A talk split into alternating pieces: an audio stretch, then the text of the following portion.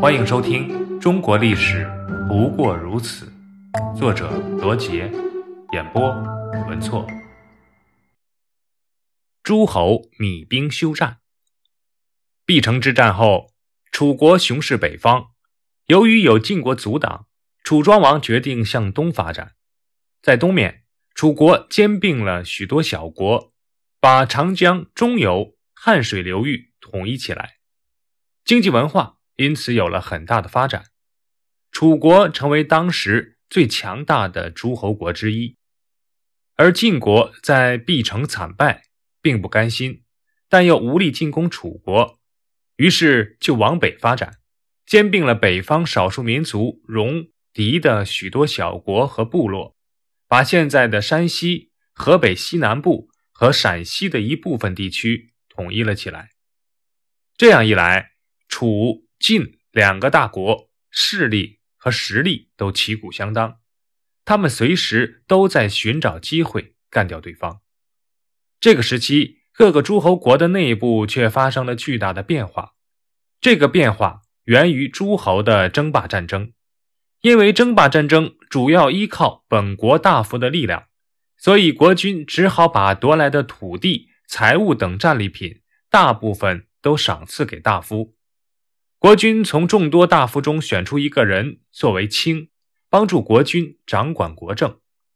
卿是子孙世袭，因此大夫的势力不断增强，到最后国家的实权就慢慢落入了世卿的手中。以晋国为例，当时就有几个世卿大贵族，他们是栾氏、中行氏、范氏、韩氏、赵氏、魏氏。这些大贵族势力十分强大，甚至连国君的费力都由他们说了算。这种现象不仅发生在晋国、齐国、鲁国等诸侯国内，也存在这样的大贵族。他们在长期的争霸战中不断壮大，他们的宗族变成了强宗，他们的采邑变成了强国，给国君造成了极大的威胁。而一些小国的大夫。也在进行兼并，希望减少对外的战争。此时的楚国也很麻烦，他的蜀国吴国逐渐强大起来，常常来边境骚扰。楚国北上争霸，总担心后方不稳。在这种情况下，许多国家的诸侯和大夫都愿意暂时停战。如此一来，大国争霸进入了一个缓和的局面。公元前五百四十六年。宋国大夫项须约楚、晋两大强国发起一次休战的会议，史称“米兵会议”。米就是平息的意思。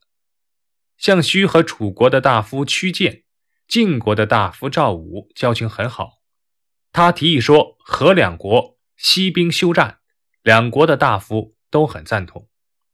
这一年的七月，十个诸侯国齐聚宋国的都城商丘。召开米兵会议，以前会盟都是诸侯国的国君亲自参加，这次不同，来的全是各国有势力的大夫。晋国和楚国参加这次会议，只是想暂时停战，并没有放弃当霸主的打算，所以双方共同商定，楚晋两国同做霸主。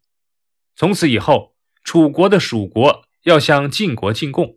晋国的属国也得向楚国进贡，这样一来，那些小国要备两份贡品，负担就更重了。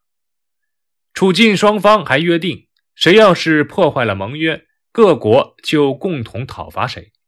自此，楚晋两国平分了霸权，楚国可以集中力量对付吴国，而晋国也可以专心进行内部斗争了。因此，在米兵会议后的十几年里，十个诸侯国之间没有交战，对外战争减少了，而各个诸侯国内部不同集团之间的争夺却愈演愈烈了。因此，米兵会盟是一个分水岭。会盟前主要是诸侯兼并，其次是大夫兼并；会盟后变成了主要是大夫兼并，其次是诸侯兼并。